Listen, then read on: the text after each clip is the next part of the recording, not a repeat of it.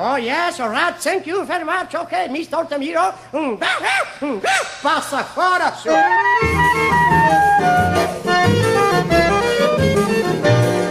Eu só boto bebop no meu samba quando o tio Sam tocar um tamborim. Quando ele pegar o pandeiro e o zabumba, quando ele aprender que o samba não é rumba, aí eu vou misturar Miami com Copacabana. Oh, chiclete eu misturo com banana e o meu samba vai ficar assim. Oi, pessoal, tá chegando mais uma edição do Pontapé aqui pela Central 13. A gente abriu com um som bem brasileiro, chiclete com banana de gordurinha. Faria 98 anos hoje essa figura que valeu inclusive uma mensagem do querido Rogério da Hora Moreira, que toda semana manda sugestões pra gente, efemérides. Ele falou o seguinte: na minha opinião, opinião do Rogério, Gordurinha está numa santíssima trindade da música nordestina, ao lado de Luiz Gonzaga e Jackson do Pandeiro. Hoje quase ninguém fala dele, poucos o conhecem, mas o cara compôs coisas como Súplica Cearense, Chiclete com Banana, Vendedor de Caranguejo, Baiano Burro Nascimento, Aurora Analfabeta, entre outras coisas. Teve uma vida bem rock and roll, um apelido jocoso por causa de sua excessiva magreza, problemas com a ditadura e morte por overdose. Me parece um nome que merece ser resgatado. Como esse programa é feito a 10 mãos todas as segundas-feiras e mais, várias mãos que interagem normalmente quando estamos ao vivo, a gente abre o programa com uma participação do Rogério da Hora Moreira e com gordurinha. Claro que se a gente falou de gordurinha, vou ter que passar a bola de cara para Gil Luiz Mendes. Fala, Gil. Fala, Dudu. Fala, Zé. Fala, Matias. Fala, Leandro e a mim. Cara, bom essa, essa lembrança aí. Me pegou também meio de surpresa. Não, nem esperava pelo gordurinha. Pra ver que o Brasil é uma terra que dá muito valor ao intérprete, né? Muito valor a quem tá à frente do, do microfone, quem tá na frente da câmera, mas pouco se lembra daqueles que são realmente os responsáveis por grandes pérolas, grandes obras da nossa música brasileira. O Gordurinha é um desses, né? Você citou aí, só clássico do cancioneiro nordestino, do cancioneiro brasileiro. E eu acho que serve para a gente refletir um pouco aí sobre a, a importância dos compositores que tão mal tão, são reconhecidos e agora tem até uma, um projeto de lei na, na Câmara para mexer na questão dos direitos autorais, que é disso que vive os compositores do Brasil. Então, parabéns aí pro nosso ouvinte que fez essa lembrança e para você que trouxe aí o Gordurinha abrindo o nosso programa de hoje. E olha aqui, gente, no Twitter do Matias Pinto, ele postou uma foto maravilhosa hoje de Jorge Amado com a camisa do Ipiranga, ao lado de Zélia Gattai vestindo a camisa do Leônico. Uma singela homenagem do Matias aos 108 anos do Jorge Amado. A cara do Brasil lá fora, o escritor é, mais é, identificado com a literatura brasileira é, para consumo externo, né, Matias? O Paulo Coelho veio depois, vendeu o livro para caramba, mas o Brasil, a Bahia de Jorge Amado, não tem comparação, né? Bem-vindo. Isso, e um casal anarco-comunista, né? Porque o, Jorge Amado é, foi eleito deputado federal, né, pelo Partidão, em 46 era muito próximo do, do Marighella, inclusive, eles tinham uma relação muito boa. E a Zélia Gattai, que escreveu Anarquistas, graças a Deus, né? Também um, um clássico aí. É, então até comentei na foto que casalzão, que causa, casalzão da porra, né? Porque o, o Jorge com a camisa do Ipiranga, né? Que é o, o ali no começo do futebol baiano era o time mais identificado com, a, com as camadas populares, né? E a, a Zélia com a camisa do Leônico, né? Dois times, infelizmente, que ficaram pelo caminho aí, né? Agora estão na, na pirâmide, né? Na base da pirâmide do futebol baiano. José Trajano, gordurinha, Jorge Amado de cara, um programa com o sabor do Nordeste hoje, né? Bem-vindo. Um bom abraço para todo mundo, muito legal, né? Abrir o programa desse jeito dá um prazer enorme. O Jorge Amado, estou me lembrando aqui, posso estar enganado. Ele nasceu em Tabuna, mas o, o, ele tem um livro, se não me engano, é Jubiabá, que ele começa falando de boxe.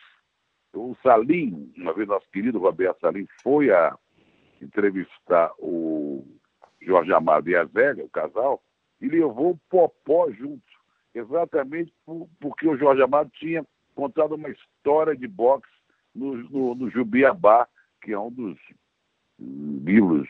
O Jorge escreveu muitos livros, não tem dezenas de livros, né? É, e é que bom né, começar com gordurinha, essas músicas que você citou, que bom lembrar dos 108 anos.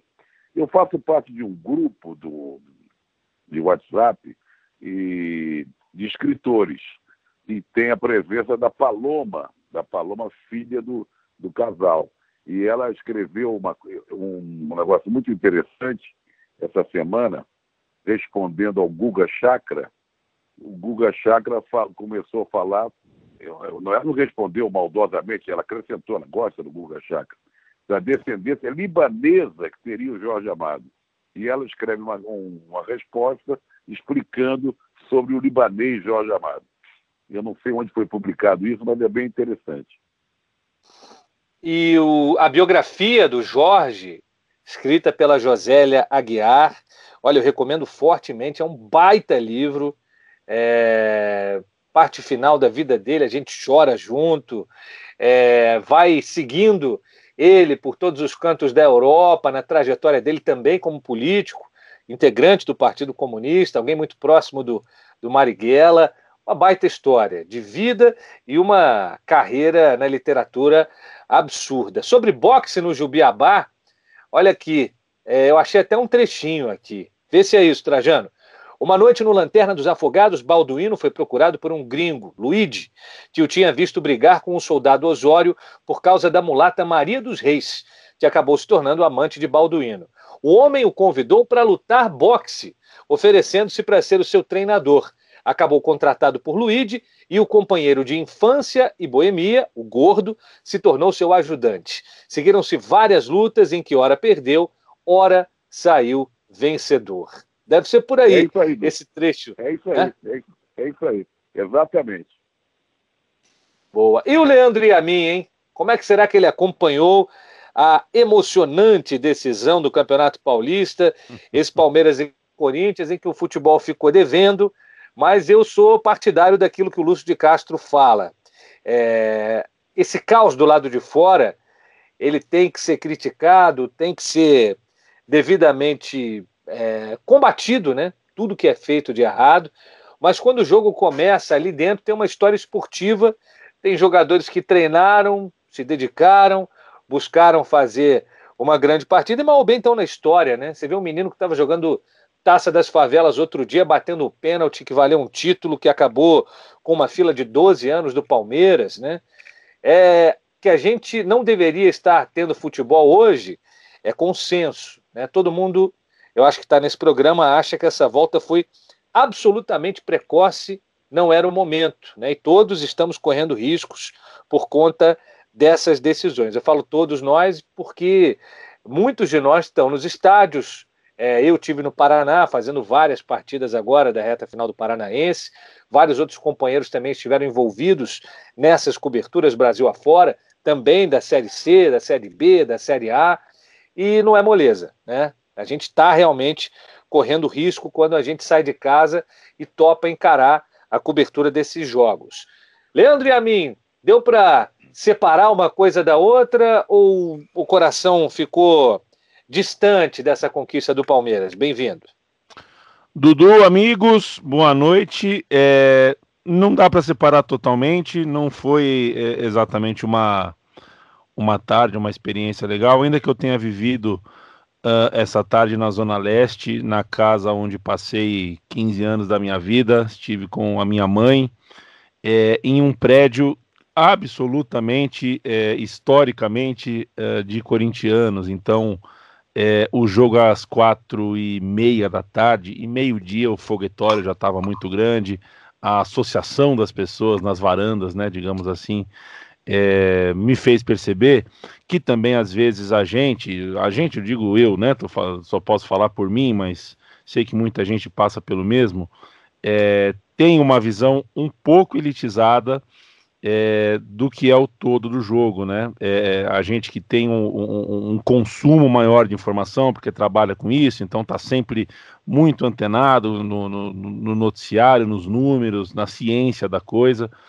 É, e no fim das contas, é, tem muita gente que quer ver o time mesmo, tirar uma onda naquele momento, é uma maneira de extravasar. Então eu consegui é, testemunhar essa é, essa associação, né, que quando eu estou sozinho na minha casa no centro da cidade, é, eu vejo menos, eu vejo num, numa proporção um pouco menor. Então foi interessante ver como aqui é uma periferia, né, a periferia da cidade, é, como a final foi vivida, foi realmente vivida, ela, ela existiu. Né? A gente acha que o futebol não deveria estar acontecendo, eu acho que na verdade não é o futebol que está atrás. Não é o futebol que, que, que, voltou cedo demais, é o país que insiste em não voltar. Né? É, a gente, o futebol esperou quatro meses, né? Não deveria ter voltado, mas enfim, em algum momento o futebol fez a sua parte. É, eu só acredito que é, eu tenho dito isso, né? Não, você não consegue voltar com o futebol do país sem voltar a ter o país. E hoje em dia a gente, né, nesse momento, 10 de agosto, a gente não tem o país. Não tem Brasil para a gente começar o Campeonato Brasileiro. É, então a gente está nessa situação. Né? A gente vê é, o Campeonato Brasileiro começar, mas qual Brasil? É, o Brasil está suspenso. O Brasil, as, as cenas de Goiás e São Paulo, tudo que envolveu Goiás e São Paulo, é, explica tanto para a gente de qual é o país que a gente não tem no momento, é, que talvez só realmente com os anos, né, com 10, com 15, com 20 anos de distância, a gente consiga classificar, adjetivar da forma devida, o tamanho da sua realidade disso tudo. Mas, de fato, Dudu, eu acho que você tem razão no que disse e a gente precisa tentar se esforçar para fazer essa separação, porque é, tem um núcleo duro de pessoas que amam, que amam seus clubes, que amam a, a, a, a, experiência associativa de um jogo, de um clássico. E aí, não importa se é paulista, brasileiro, Libertadores, eles vão estar tá, é, é, se associando da mesma forma, interagindo da mesma forma. E quando é um clássico, quando é uma final, é, isso realmente acontece. E quando o jogo é, coloca na sua frente um lance aos 50 do segundo tempo que muda totalmente a história do jogo, e depois você tem um personagem como o Patrick de Paula resolvendo a partida, batendo o último pênalti, é, e, to, e, e, toda a história pregressa da carreira, da vida do Patrick de Paula é, é decidindo o campeonato isso é história que a gente também tem que se preocupar em preservar, porque ela daqui 10, 15, 20 anos, ela também vai ser importante de ser contada, como foi maravilhosamente bem contada hoje pelo Globo Esporte em uma reportagem de 14 minutos, mostrando uh, uh, uh, o, o, som do jogo, né? O som do dia, sem, sem o, o, barulho da torcida, sem o barulho das pessoas, até o som de um, de um microfone sendo espetado em um aparelho, é, pode ser importante, pode ser aproveitado pela matéria. Foi uma matéria muito feliz, muito, de, de muito bom gosto. É, abraço também meu amigo, meu irmão Paulo Júnior, que saiu de casa, correu é, é, os riscos não não estava à vontade, conversei com ele, não estava à vontade para sair de casa, mas saiu porque achou que era importante registrar é, as ruas ao redor do Palmeiras, que há tantos anos a gente vem falando, né, que as ruas do, do ao redor do estádio do Palmeiras têm significado uma coisa muito séria, é, um, é um retrato muito sério do que é o nosso futebol hoje, né? É, é, é a rua das pessoas que estão sendo expulsas do estádio, depois expulsas da rua, é, num, num, num, processo que a gente vai, sabe lá qual vai ser a próxima camada, mas no meio da pandemia, essas pessoas estavam na rua, na porta do estádio, é, vendo o jogo pela TV, ouvindo o jogo pelo rádio, e com o famoso delay, né? O delay que a gente não consegue corrigir. Então, é, os fogos de artifício de dentro do estádio começaram a, a, a iluminar o céu na noite paulistana antes das imagens chegarem na TV. Então, os torcedores que estavam na rua do Palmeiras viram que o Palmeiras foi campeão pelos fogos de artifício. A imagem na TV só chegou depois. Acho que isso é uma poética também que vale que a gente um dia conte com mais calma quando passar esse nosso período horroroso da nossa existência. Dudu. Ó, quero dar os parabéns também à equipe que estava envolvida nessa belíssima matéria. É quase um mini documentário, né? Pedro Tatu, nosso companheiro de várias e várias jornadas nos canais ESPN, Guilherme Daolio, outro novo talento também que trabalhou com a gente lá. Os dois hoje estão na Globo, e o Guilherme Pereira, que foi quem assinou esse belo trecho, né? Que foi quase um bloco inteiro, 14 minutos de Globo Esporte, mostrando os sons do jogo. Eu até coloquei no meu Twitter o link para quem não viu essa reportagem. Fala, Trajano! Não, também quero cumprimentar.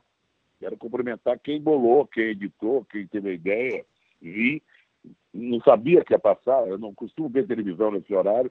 Tive a sorte de estar correndo aí na hora, via, mas não peguei toda a matéria, mas peguei quase toda e quero assino embaixo. O Yamin lembrou bem, você também. Eu acho que foi um belo trabalho de jornalista. Exato. E eu lembro que a primeira vez que eu vi uma final sendo contada através de sobe-sons foi na revista Placar, a decisão do brasileiro de 1980, e o Marcelo Rezende, que depois ficou conhecido como apresentador de programas policiais, ele era repórter da revista Placar. E na final Flamengo e Atlético Mineiro, ele conta a história do jogo através de, entre aspas, sobe-sons, né? É, o Chicão e o Nunes se estranhando, aí o Nunes vira aqui é o Maracanã, cala tua boca, senão eu te meto porrada, e por aí vai.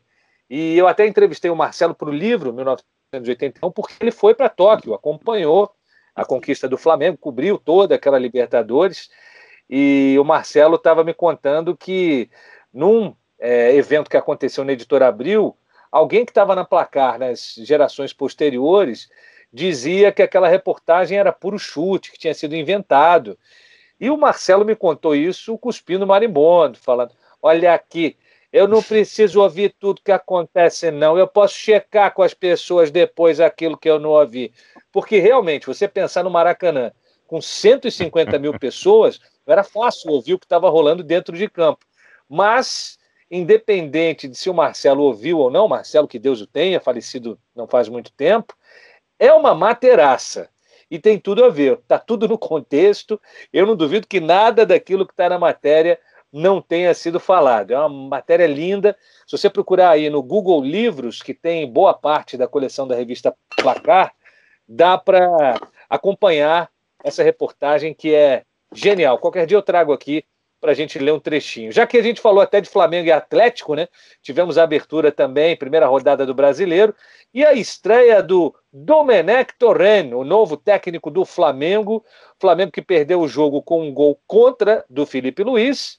É, tem muito atleticano comemorando, muito atleticano feliz, e entre os rubro-negros fica aquela dúvida: que diabo será que ele queria fazer com cinco atacantes em campo? Algum de vocês acompanhou o jogo aí para falar um pouquinho? Dudu, eu acompanhei, eu queria fazer o registro para o Jair, é, que certa vez, infelizmente esqueci agora qual foi o jornal mineiro, é, que colocou uma manchete ótima, é, chamando o Jair, volante do Atlético, de o Jair que desarma, né? É, para fazer contraste com o outro Jair, o Jair que arma o país é, e que gostaria de armar ainda mais e que acaba com o país também.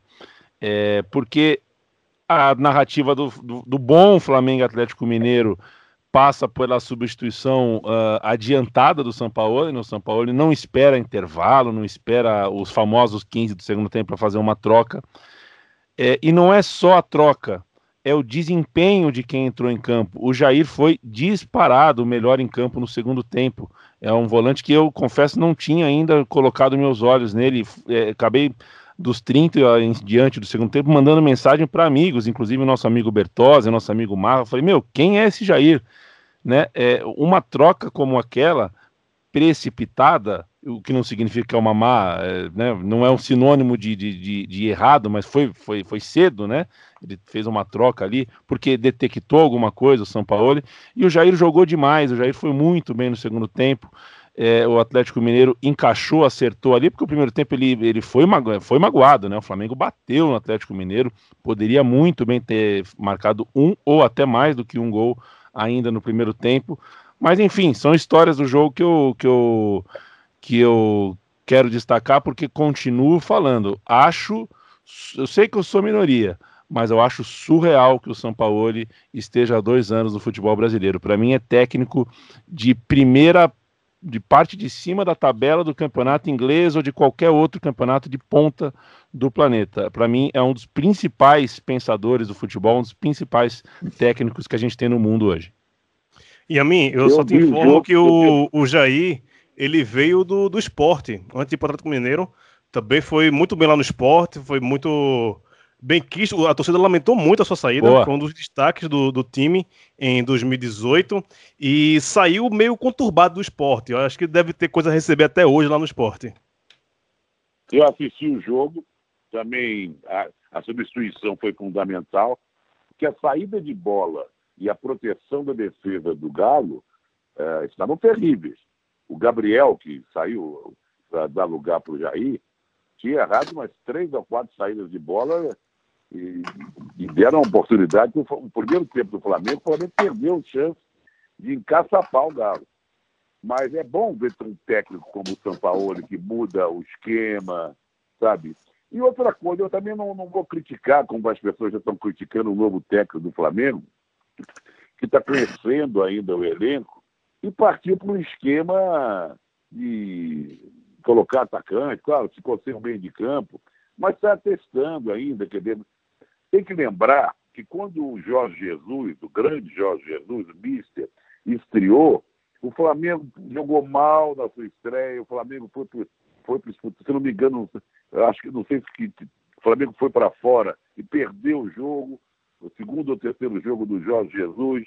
O, o início. O Flamengo perdeu do Bahia, perdeu do Emelec lá em Guayaquil, foi eliminado é. nos pênaltis para o Atlético Paranaense. Não foi moleza, não. Não foi moleza, não. Então é bom a gente sempre dar crédito, porque dá a impressão que o Mister foi genial o tempo inteiro. Não, no início fracassou. Aí depois de conhecer, fracassou é um termo muito forte. Estava conhecendo o elenco, os jogadores, conseguindo impor um esquema de jogo, ou vários esquemas de jogo, aí a coisa melhorou. Mas, enfim, um jogo que foi interessante assistir, porque mesmo o salvou o, o Palmeiras e Corinthians foi emoção no final com pênalti, porque o jogo também deixou a desejar. Claro que foi melhor que o primeiro, mas também não foi um bom jogo de novo. Mas o Flamengo e Atlético já realizaram um jogo que deu para assistir. É... E que bom que nós temos o São Paulo entre nós, né? Ajuda, ajuda a ter alguém com esse tipo de visão. Amigos, hoje é 10 de agosto, dia que estamos gravando esse pontapé. Quero saudar aqui algumas cidades. Castilho, no interior de São Paulo, está fazendo 86 anos. É lá na região de Araçatuba, cidade pequenininha, 21 mil habitantes. Hoje também, data de festa em Fernando de Noronha, 517 anos para este arquipélago, que é talvez um dos cartões postais mais bonitos do Brasil, né, Gil? Muito, eu sou doido para conhecer, não conheço. um dos objetivos da minha vida é conhecer Fernando Noronha, que é um, uma parte anexa da Pernambuco, apesar de ficar muito mais perto do Rio Grande do Norte do que de Pernambuco, mas por questões políticas há muito tempo é, faz parte de Pernambuco e é um trade turístico gigante, né? Agora, uma grande reserva é, ecológica também, né? Das 14, 15 ilhas, se não me engano, apenas uma ou duas pode ser visitado, o resto é tudo reserva.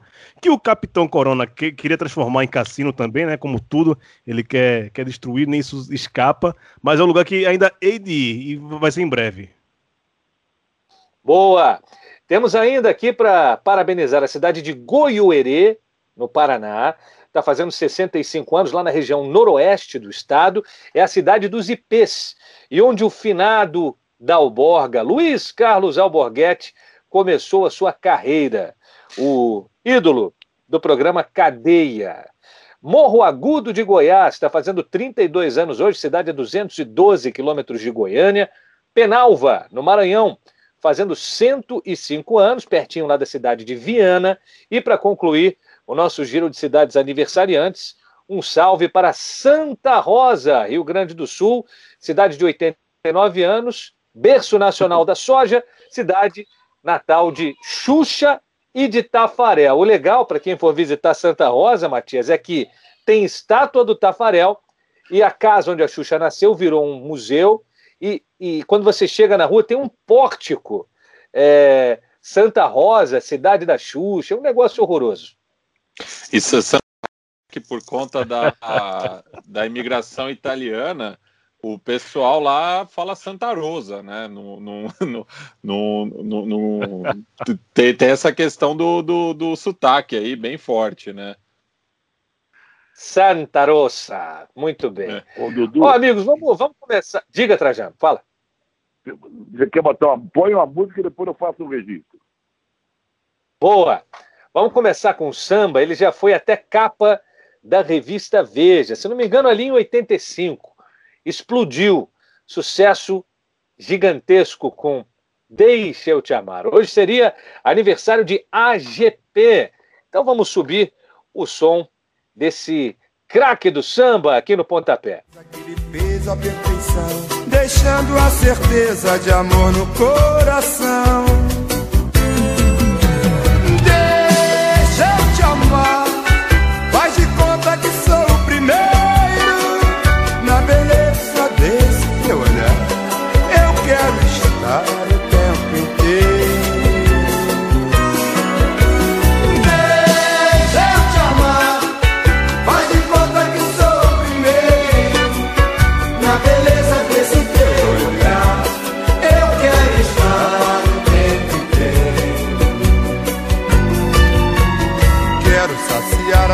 Sede, num desejo da paixão. Deixa eu te amar, faz de conta que sou o primeiro. Bom, bom, bom muito bom, hum. bom. Muito bom, muito bom.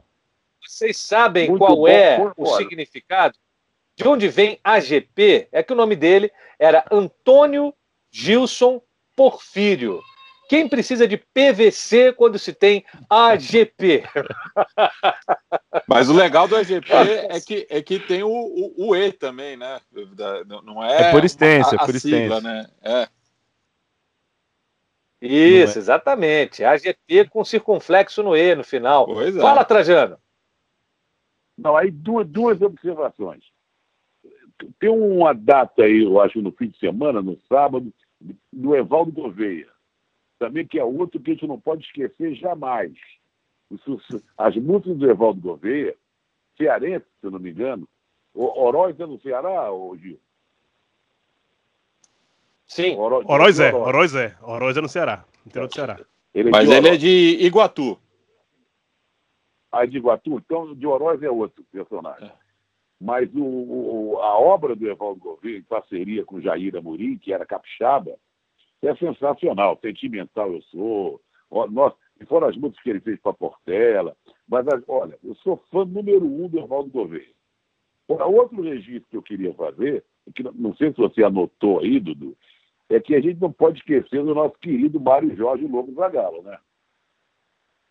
89 anos do Zagalo. 89 anos ontem, né?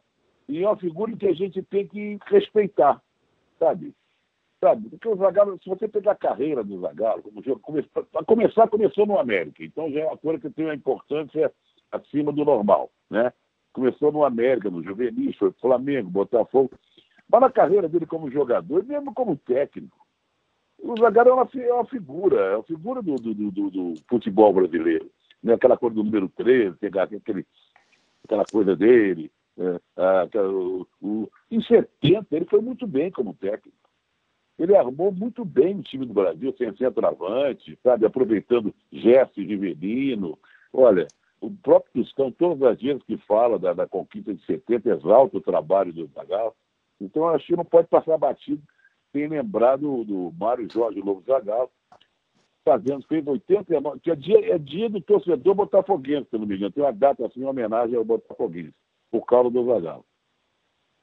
Bom, o Zagallo é o único ser humano tetracampeão do mundo. Ele ganhou como jogador os mundiais de 58 e 62, como técnico mundial de 70 uhum. e era o coordenador técnico da seleção do Parreira em 1994.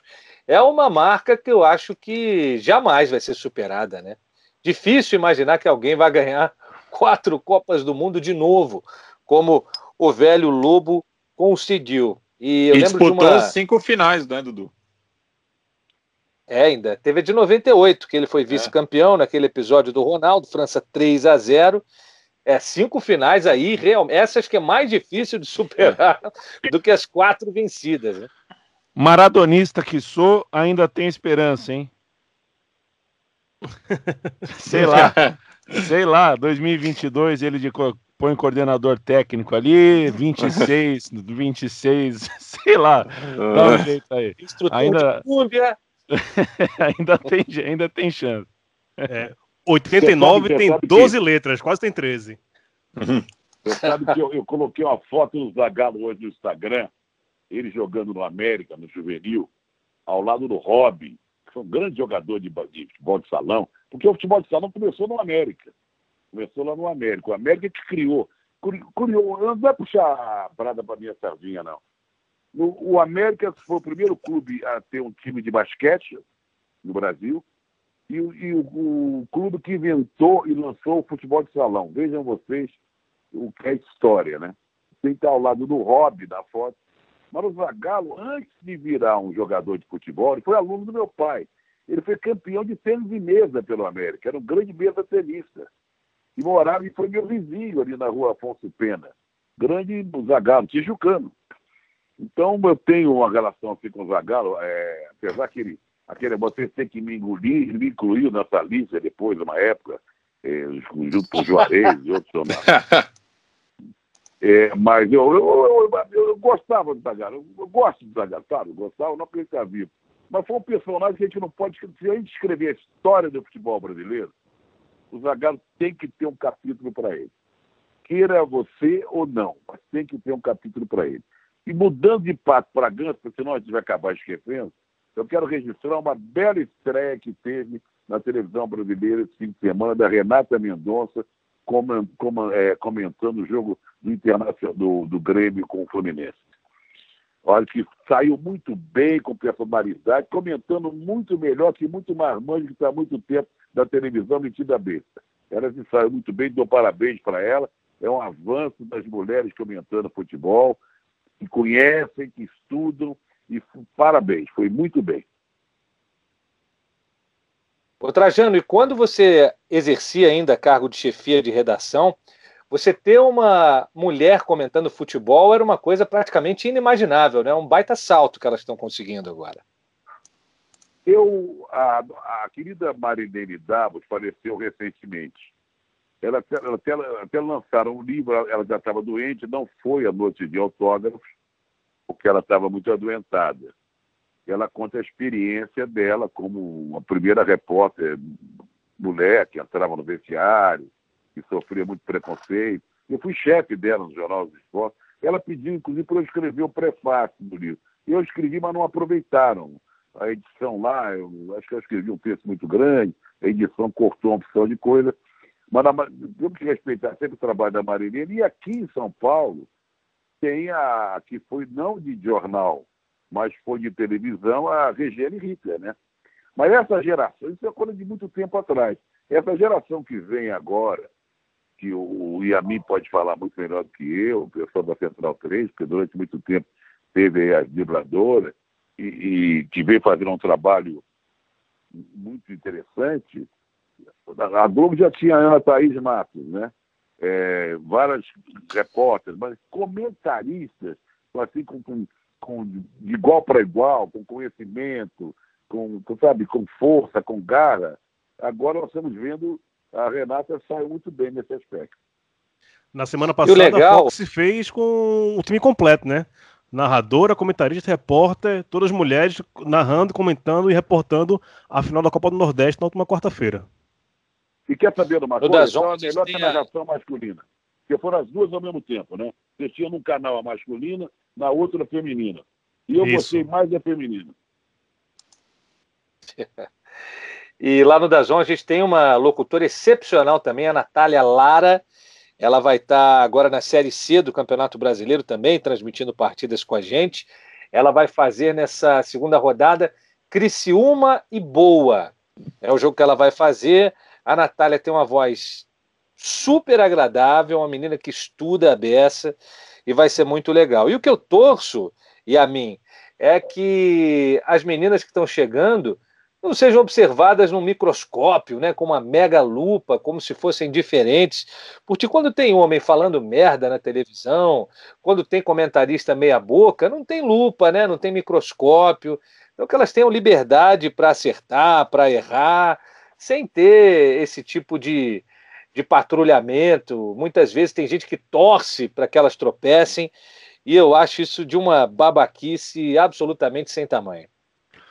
Nossa, total, Dudu. É, é, é uma coisa que a gente precisa é, bancar é, quando, quando vê o movimento, quando vê é, é, uma mulher ocupando um espaço como esse, que por décadas e décadas e décadas é, foi negado, é um espaço que foi negado por tanto tempo, porque não é só ocupar, não é só mostrar o preparo, é, e o caso, no caso da Renata, abrindo, né, falando especificamente da Renata, é, que é uma amiga de alguns anos, uma pessoa que chegou é, alguns anos na Central 3 para fazer podcast, para falar de futebol, e a gente sabe quando a gente consegue, é, hoje em dia a gente consegue ver quem assiste jogo, né? É, quando a gente assiste jogo pela, pela, pela plataforma Facebook, por exemplo, né? Jogos de Libertadores, de Champions League, que só passam no, no Facebook.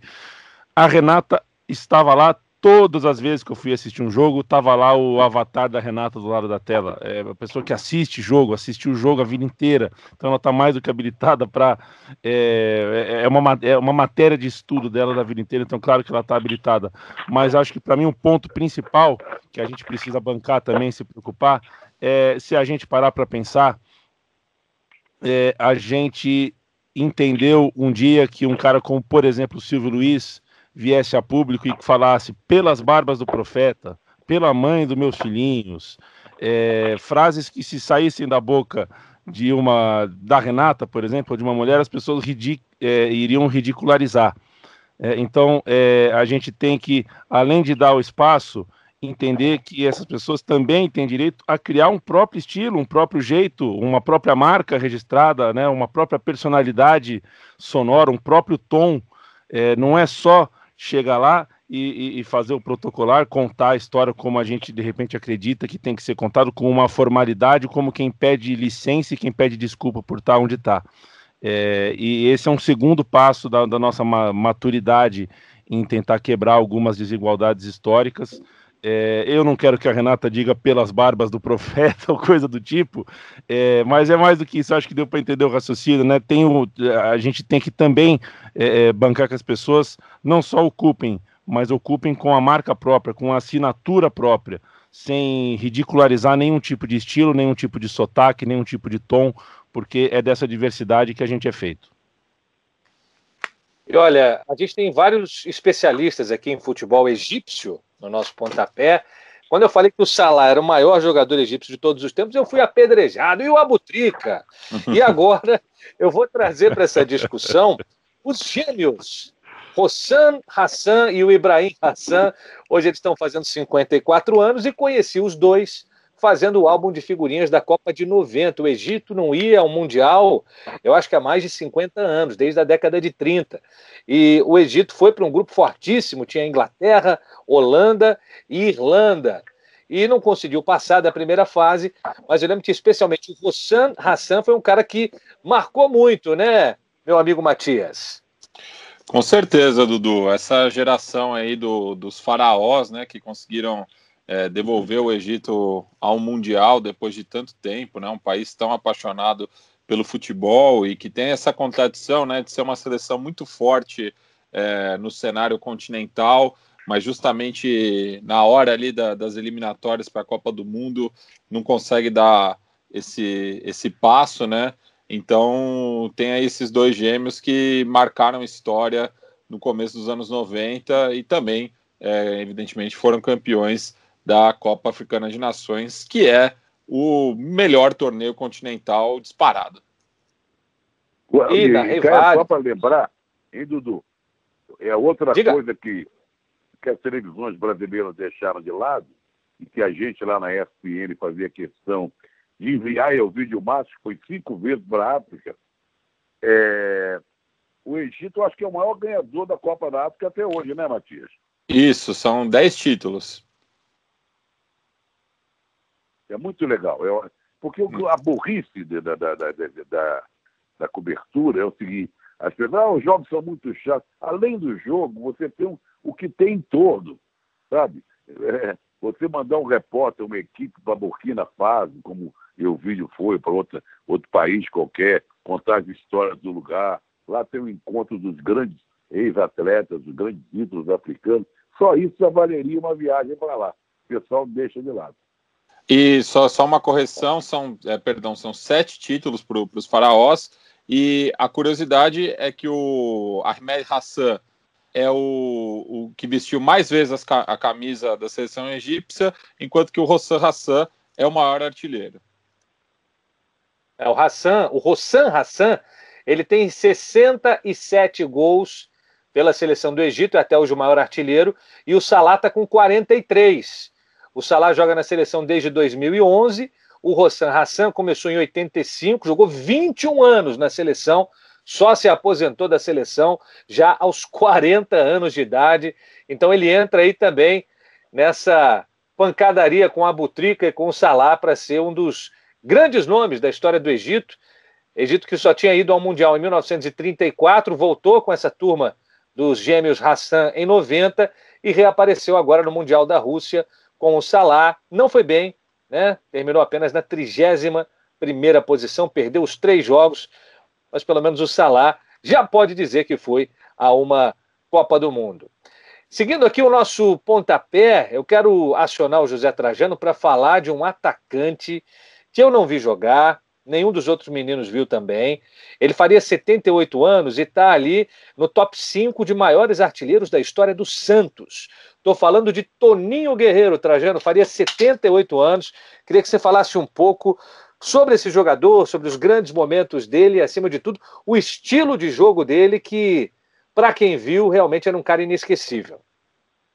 Está me chamando de velho, né? Que os meninos não viram, né? Não, é, olha, o Turim, o Turim jogava muito. Ele começou, se não me engano, começou no Noroeste, em Bauru, onde Isso. se revelou para o futebol. Aí do, do, do, Noroeste ele foi para o Santos. E o Santos ainda era o grande Santos, né? Ele, ele pegou a vaga do Coutinho. O Coutinho já tinha saído, o Coutinho se machucava muito e tal. E era um grande artilheiro, era, era um jogador, era um matador. Era um matador. Tuninho Guerreiro era um matador. E não só no Santos ele brilhou, como brilhou no São Paulo também. Se não me engano, eu, eu sou meio ruim assim de, de, de datas, de números, mas o Yamin e o Matias podem me ajudar. Ele foi campeão seguido no Santos e no São Paulo e artilheiro nos dois. Tem, tem um recorde aí dele. Pentacampeão. Aí. Ele foi pentacampeão, pentacampeão é seguido. Ele foi, ganhou 67, 68, 69 pelo Santos, 70 e 71 pelo São Paulo. É, então eu sabia que tinha um, um número assim fabuloso. É, olha, eu fui um dos maiores centroavantes da história do futebol brasileiro, pegando os anos 60, 70, não foi para a Copa do Mundo, mas ele, ele, ele é da estirpe, assim, era um vavá. Eu, eu, eu considero assim, que talvez o Toninho Guerreiro, que jogou anos depois, tenha sido o vavá da época dele. Um mata, ele era queixudo, assim, ele lembrava um pouco o Ademir Menezes, que é artilheiro da Copa de 50, o Ademir que jogou no Vasco, né? um anozinho no Fluminense, grande Ademir, que tinha o apelido de Ademir Queixada, o Tulinho também tinha um queixo proeminente, assim, mas foi um... o final da vida foi triste, ele morreu cedo, né? Morreu cedo, ele não, não suportou é, conviver com a, com a falta do futebol, com a falta da torcida, de, de, deixar de ser ídolo, teve problemas também de relacionamento é, amoroso, é, morreu cedo, infelizmente, é, era visto da noite, assim, mas o Tuninho, eu, eu era fã do Tuninho grande jogador. Ele morreu com 48 anos de idade, ó, só para você ter uma ideia dos números do que era o Toninho Guerreiro, a média dele era de um gol, acima de um gol por partida, era desse nível. Em 68, ele fez mais gols do que o Pelé, ele fez 76 gols numa única temporada contra 60 gols do Pelé nessa mesma temporada de 68. Como o Matias lembrou, cinco títulos seguidos, tri pelo Santos, 67, 68, 69, e bi pelo São Paulo em 70 e 71, ali com Gerson, com Pedro Rocha. Que jogador, que carreira, que história linda do Toninho Guerreiro. Vamos seguir aqui, falando um pouquinho agora de um dos grandes nomes das ciências sociais do Brasil, Matias. Hoje faz 25 anos da morte do Florestan Fernandes, que certamente você estudou na faculdade. Eu lembro que nas aulas ali de antropologia, sociologia, o nome do Florestan sempre vinha à tona muito forte. O filho dele também, a gente viu muito no jornalismo. Lembro do Florestan filho, né, na Manchete, como jornalista, depois na TV Brasil. Fala um pouquinho do Florestan para a gente, Matias. Ô, Dudu, eu não só estudei o Florestan, como estudei no Florestan, né? Já que a, a biblioteca da Faculdade de Filosofia, Letras e Ciências Humanas é, é chamada Biblioteca Florestan Fernandes, né? Ele que é um dos grandes nomes ali da, da Fefeleste, né? Teve um, um interveiro com, com o Fernando Henrique, né? É, que foi o seu orientando, ali uma, uma decepção do, do, do mestre com o com, com seu pupilo, né? Ele que também foi. E não deputado... foi só ele que se decepcionou, não, viu, Matias? É, pois é. E ele que foi deputado federal, né, de 87 a 95 pelo Partido dos Trabalhadores. Tem que lembrar também que o, a Escola Nacional é, é, Florestan Fernandes é a escola lá do MST, em Guararema, é uma escola exemplar, e onde tem o campo Dr. Socas, né? O Gil teve lá, não foi, Gil? Há pouco. Nós tivemos lá, né, Gil? Estive lá com você em dezembro do ano passado, vendo a partida entre o time do Lula contra o time do Chico Buarque. E foi uma viagem que nós fizemos de uma van que a gente alugou, uma viagem antológica, né? Bem legal, eu, você, Breiler Pires, é... Renato Braz. Renato Braz, o, o Arregui com a sua esposa. Foi um, uma viagem bacana que precisamos repetir quando tudo isso passar, viu? É, nós paramos, nós paramos na pamonha na, na estrada para tomar cerveja. Não para comer pamonha, mas para comer claro. de linguiça. Foi, foi muito divertido lá na Escola Nacional Florestan Fernandes essa, essa viagem para lá. Se essa van falasse, meu amigo. Ô Gil, deixa eu aproveitar aqui a sua, sua participação para a gente falar um pouquinho também de Eduardo Campos. Olha como ele faleceu jovem. Hoje ele estaria fazendo 55 anos eu queria que você falasse um pouco do legado dele em Pernambuco e o que, que vem por aí, se o clã continua ali dominante em Pernambuco, como é que está seguindo o que ele deixou ali no teu estado de origem? Conta para mim. Olha, o Eduardo Campos, que é, faria aniversário no dia 10 e faleceu no dia 13, né? Faleceu três dias após o seu aniversário que foi uma, uma, tragédia muito grande, inclusive pessoal para mim, tinha amigos naquele helicóptero também que trabalharam comigo, jogavam bola comigo, inclusive, é, amigos próximos. E assim, o Eduardo Campos é de uma família bem tradicional na política pernambucana, lembrando que ele é neto do Miguel Arraes, né? É, governador de Pernambuco, que foi deposto pela ditadura militar em 64. E digo que ele é um dos grandes políticos do Brasil, para o bem e para o mal, tudo que envolve a palavra político, assim tem um, uma questão que o Eduardo nunca gostou de, de maioria, isso de totalidade, né? Mas muito hábil politicamente, uma pessoa que tem serviços prestados no, no Estado, isso você não, não pode negar. Morreu durante a campanha presidencial, e aí sempre fica aquela pergunta: se ele não tivesse morrido, como estaria, nesse, onde ele teria chegado é, em 2014, 2018, onde estaria Eduardo Campos hoje, né? Em que campo político estaria? Ele que é a grande representação do PSB após o, o próprio Miguel Arraes, a Luz Erundina também, acho que ele veio logo após. E atualmente tem o seu filho, né, o João Campos, que é o seu herdeiro desse espólio político, que hoje é deputado federal na sua primeira legislatura e que vai concorrer agora também ao cargo de prefeito do Recife nessas eleições. Mas aí tem uma divisão já dentro da própria família e dentro do próprio PSB, porque a Marília Reis, que é prima do Eduardo Campos, também concorrerá à prefeitura do Recife. Até hoje foi confirmado o apoio do PSOL à candidatura da Marília, que não se dá bem atualmente com o núcleo da família Campos, né? Da Renata Campos, que é a viúva do Eduardo, do João, que é o filho do Eduardo. Então vai ser uma, uma eleição interessante de se ver lá no Recife, mas precisa lembrar também que é disputa entre famílias já poderosas politicamente, né? Então é, tem esses dois lados aí da, da política pernambucana, mas é uma grande perda. O, o Eduardo Campos era um, um, grande nome, jovem, né, um promissor político na carreira nacional. Ô, Dudu, eu, eu, eu quero louvar aqui, a, não, não é, agora que o Gil falou, achei até mais interessante. Em Belém está acontecendo isso também. Agora eu soube que em Santa Catarina, em alguma outra cidade do Brasil, há uma, um, PT e PSOL unidos em candidaturas, ou na cabeça de chapa ou como vice. É um feito extraordinário de união da esquerda. Louvo muito isso. Mas queria que vocês lembrassem, principalmente o Gil, eu agora não estou lembrando, a cabeça não está dando para lembrar, que você falou da morte do Eduardo Campos, mas Pernambuco teve um político que não era tão jovem, mas também jovem, que tinha uma carreira política e diziam que iria longe que morreu também no desastre aéreo. Foi, chegou a ser ministro. Ele foi, eu acho que ele foi governador de Pernambuco. Não, não chegou a ser governador. O Marcos Freire, né? Marcos Freire. Mas é. tinha uma carreira che... política e diziam que iria longe. Ele era ministro, não sei de que na época quando morreu. Da reforma agrária. É, morreu no acidente aéreo e chegou a ser presidente da, da Caixa Econômica Federal.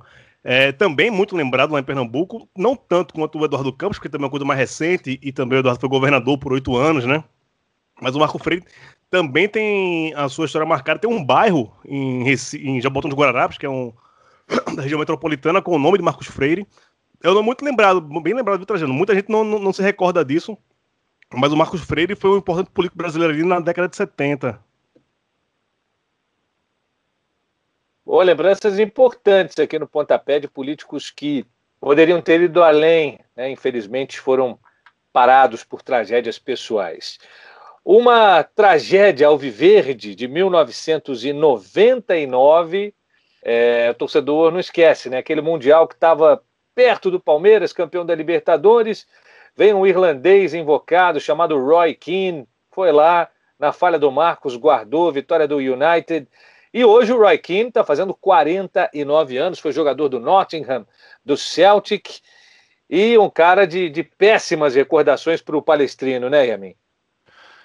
Olha, Dudu, é, quando você falou que 99 foi uma tragédia, eu lembrei do Marcos Espósito, que foi, era um taxista que morreu no Parque Antártica durante a final Palmeiras e Deportivo Cali né? Foi é, o coração não aguentou literalmente, né?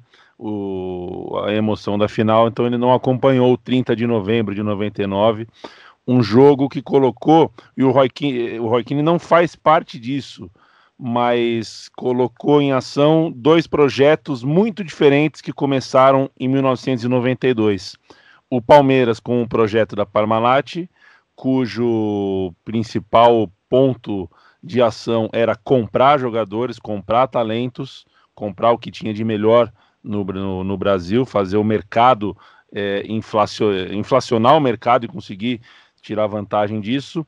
E ao mesmo tempo, em 92, começava a chamada classe de 92, a turma de 92, que eram os jovens da, do Manchester United que o Ferguson estava lançando para o time de cima. Scholes, é, Beckham, é, o, o Butch, é, eu não vou lembrar de todos agora, mas. O, os gêmeos Neville. Os gêmeos Giggs. Neville, o Giggs, exatamente. Obrigado, Matias. Então, dois projetos muito diferentes, né? Um na construção de, de meninos, o outro na compra de talentos. Esses dois projetos se começaram em 92, se encontraram em 99 e quem fez o gol do título foi é, o Roy Keane, que não era nenhuma coisa nem outra, era um cara que estava é, ali para fazer um núcleo duro, para ser o antipático daquele Manchester United. Era um cara que batia quando era preciso, que comprava a briga quando era preciso. Ele fazia o papel do antipático, mas pouca gente fala que ele também fazia o papel é, do, do cara que dá suporte para os mais jovens, né? É, é, ele era uma liderança construtiva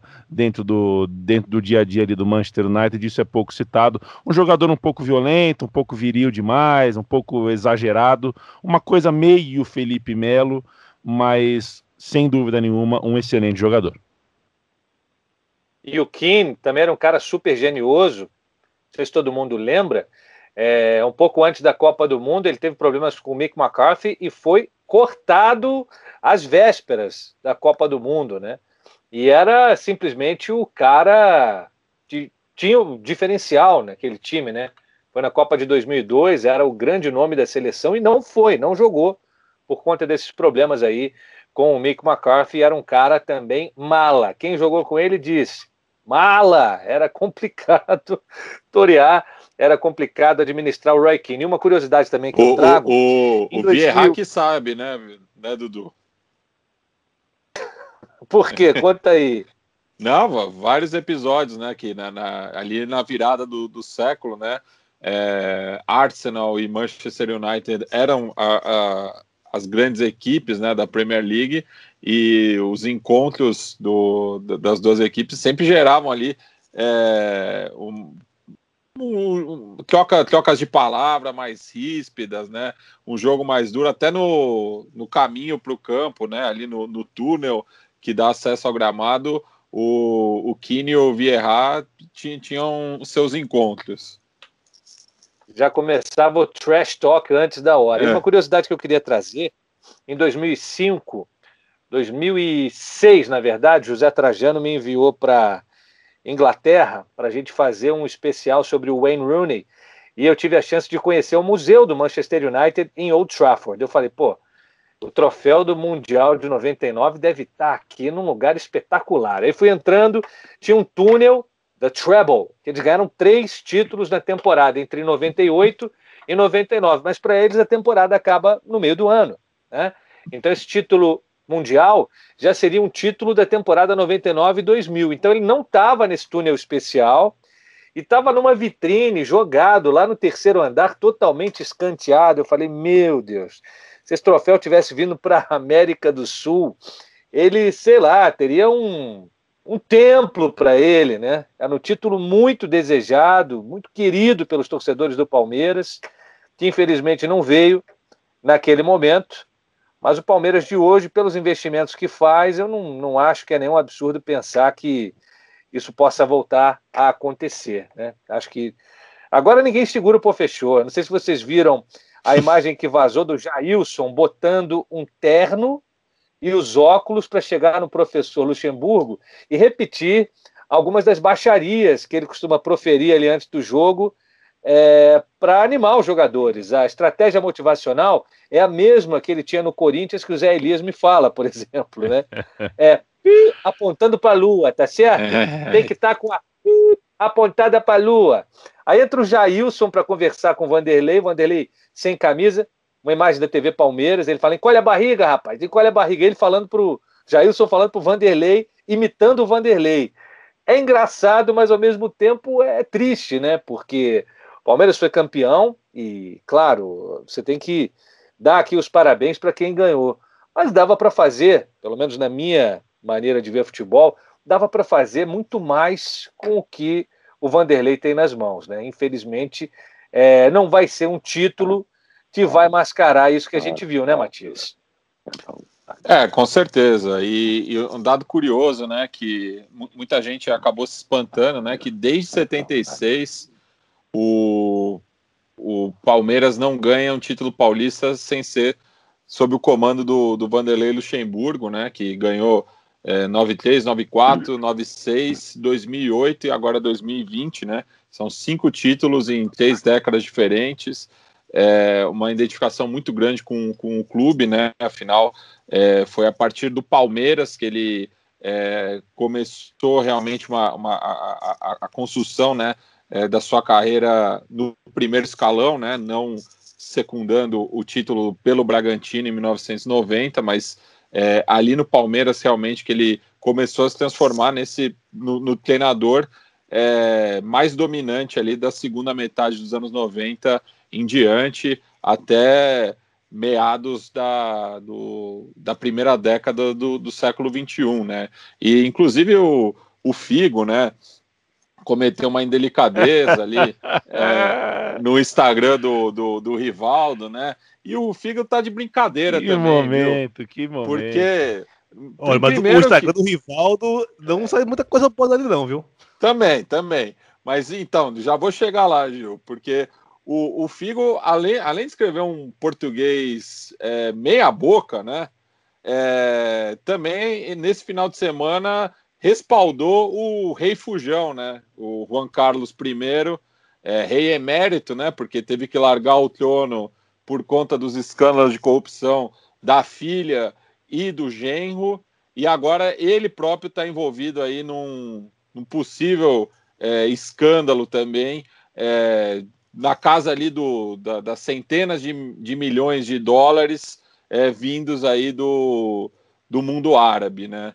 É, então, e, e daí estava essa discussão de, de, que ele poderia pintar ali em Portugal, que tem uma política fiscal mais generosa com esses estrangeiros é, com, com dinheiro aí suspeito. Ô, Dudu. Trajano, diga, diga a mim. É, quero só, já que você citou Luxemburgo, é, fazer uma observação é, que, na verdade, ela é para que eu ouça também e tente me é, melhorar também.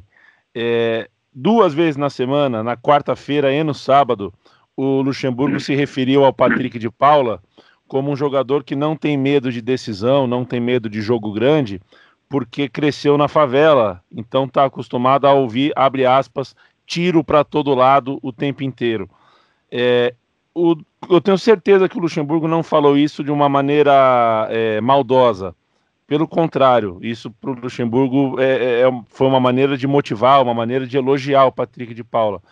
Mas eu acho que tanto o Luxemburgo, eu, todos nós temos esse hábito é, de associar uh, determinados lugares da nossa sociedade a tiroteio, às mazelas e não às virtudes. Os lugares têm mazelas e têm virtudes. Pouco se fala da violência de um portão blindado com uma cerca elétrica, com um porteiro mal encarado, onde você entra e tem um monte de casa com pessoas que não se conversam, pessoas que andam armadas, pessoas que é, não, não, não pagam impostos, enfim, é, existem outras violências e a gente às vezes é, não percebe, mas só consegue falar da vida na favela é, falando do tráfico, falando dos tiros, falando da, da violência.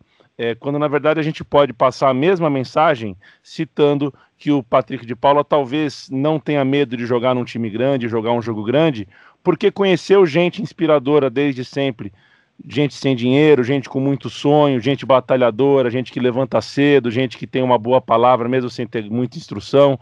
É, esse é um erro que certamente eu cometi em algum momento, em alguns momentos da minha vida, e me incomodei quando ouvi o Luxemburgo falando. Então, talvez sirva, sirva até como autocrítica. É, tentar parar de, sempre que falar da grande, pobreza, da, da grande pobreza brasileira, da mazela de uma favela, parar de citar só a mazela, né? Vamos citar também um pouquinho da virtude que tem e tem muito dentro desses lugares. O Trajano, a gente pediu um pouco mais do Luxemburgo no momento em que ele está comemorando um título. É exagero ou ele realmente tem que ser cobrado por mais por tudo que já fez? Olha, não sei. Eu, está tudo tão esquisito é, o Luxemburgo é outro personagem também que merece escrever história do futebol brasileiro. Tem uma história com muitos capítulos. Merece um capítulo. Pelo número de, de, de conquistas e tal. Como jogador, foi um jogador meia-boca, mas como técnico, vindo lá conseguindo no Bragantino, no feito, depois principalmente com o Palmeiras e tal. Mas eu acho que a gente cobra demais também, sabe? Eu eu eu estou numa fase assim muito é... Trajaninho Paisano. Não digo que seja isso, mas parecido com isso. Hoje eu estava vendo um pouco, eu digo que não vejo televisão, mas às vezes eu vejo, porque eu fico esperando noticiário político para poder saber alguma coisa para o meu programa da TVT.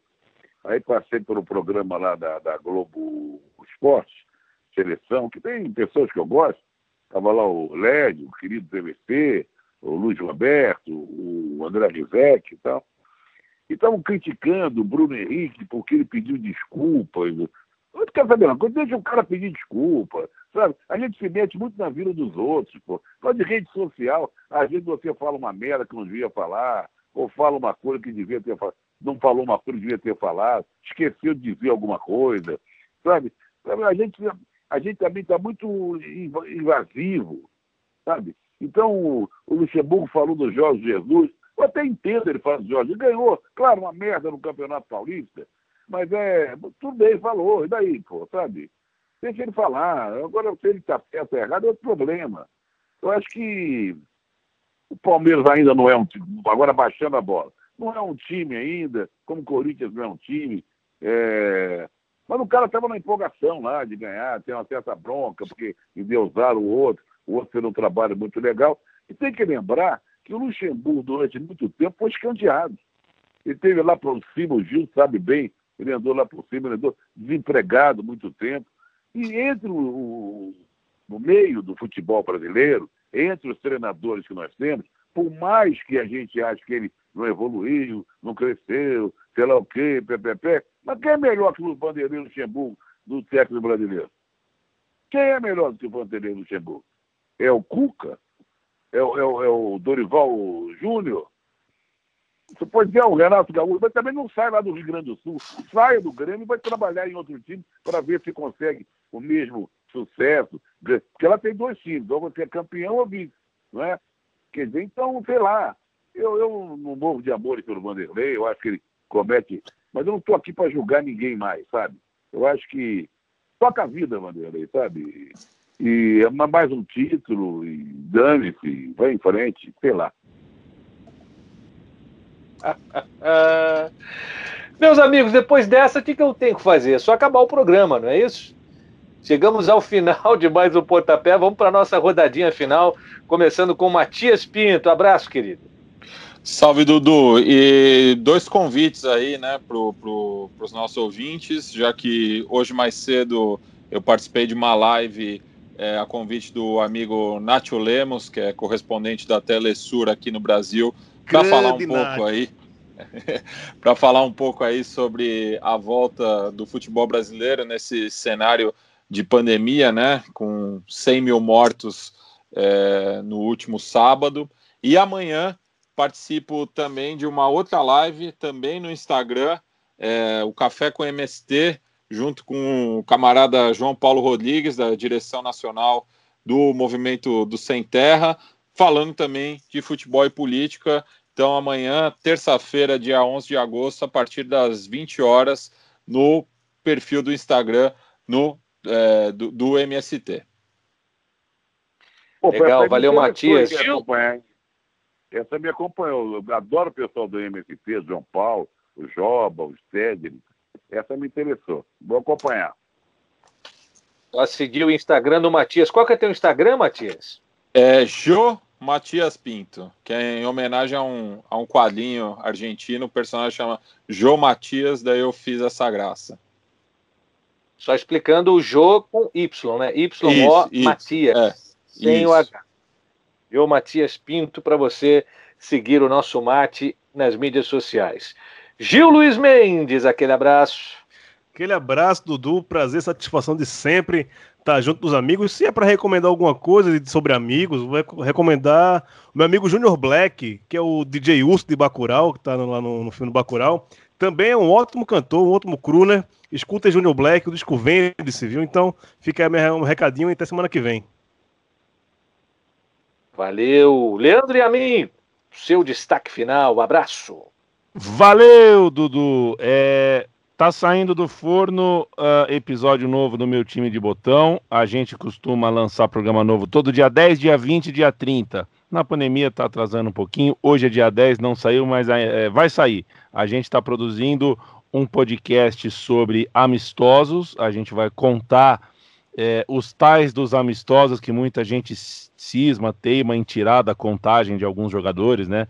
Ah, o Pelé fez gol em amistoso, então não conta, então ele não fez tantos gols assim. Então a gente vai contar um pouco da história, do caráter dos amistosos, o que representava os amistosos, o que representava o Ronve de chegar no Brasil e jogar no Maracanã, por exemplo, as histórias de combinados, seleções estaduais, tudo mais. é, e também a história, a trajetória do Neto. É, rodou time pra caramba, Guarani, São Paulo, Palmeiras, é, depois, evidentemente, Corinthians, mas Matsubara, Santos, é, é, jogou no Et, Et Paulista, né? O Paulista de Jundiaí, Araçatuba, um monte. Jogou na Suíça. Pô, na Suíça quase foi parar no Lete da Itália, enfim, tem um monte de história. O Neto é um personagemzão da bola, a gente vai contar essa história também. Grande abraço. Maravilha. E você, Trajano, teu destaque final depois dessa espanada maravilhosa, ainda tem destaque final ou você para por ali? Não, eu que às vezes eu estou em casa sozinho, deixa, deixa eu falar. A gente vai ficando velho, vai falando o que pensa mesmo, né? E dane-se a consequência. É, o Yamin falou do Rombert, está no meu próximo livro, eu falo muito do, do, da Hungria, do futebol húngaro, e esses amistosos da Hungria, do Rombert, que jogou contra Flamengo e Botafogo, só contra Flamengo, contra Botafogo, jogou no Rio, jogou em São Paulo, jogou até fora do Brasil depois, e o Evaristo se destacando e tal. Está tudo contado lá no livro. Eu queria só que a gente lembrasse de dois, duas figuras maravilhosas que nos deixaram, que, nos que foram embora nesses dias aí. Que, e Chica Xavier, uma atriz magnífica, né? casada com Clementino Quelé, e foi uma mulher, era fã da, da, da Chica Xavier, e o Dom Pedro Causa, Causa né? quer dizer, que não era brasileiro, catalão, eh, deixou de ser bicho, abriu mão depois que de, ficou com o diagnóstico de mal de Parkinson, mas um defensor dos direitos humanos, das causas indígenas. É um dos nossos, um, um dos nossos que se vai, e a gente tem que lamentar muito. Dom Pedro. Muita tristeza. Verdade. Baita registro. Dom Pedro Casaldáliga, é, São Pedro do Araguaia. Amigos, está acabando o pontapé. Na minha despedida, eu quero destacar aqui um álbum que para mim vai ser o mais legal que você vai ouvir esse ano. É o Hi Everyone, do We Palace. A gente vai acabar o programa ao som da música título, tá bom? Se você quiser baixar o álbum é, ou acompanhar num dos agregadores aí de podcasts, de música, enfim.